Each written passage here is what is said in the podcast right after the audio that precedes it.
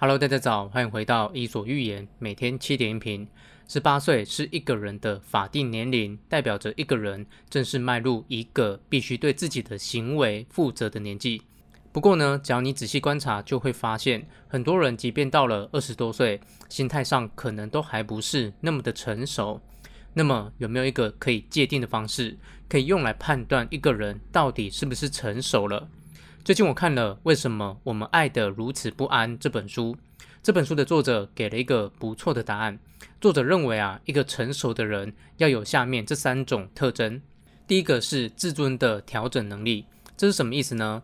这意思是你不会因为别人的一句话或是一个行为而失去自信，也就是说，你有足够的信心可以肯定自己，别人想要打击你并没有那么容易。第二个是可以享受生活乐趣。这意思是你不需要透过别人来丰富自己的生活，你自己就有能力把自己的生活过得很精彩。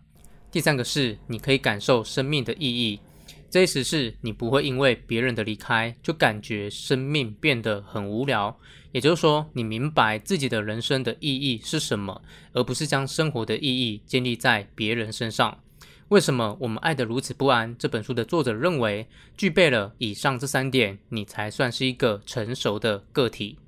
好，以上就是今天的内容，希望对你有启发。如果你觉得对你有帮助，请帮我分享给你的朋友，邀请他加入我的 Line。谢谢你，我们明天早上七点见喽。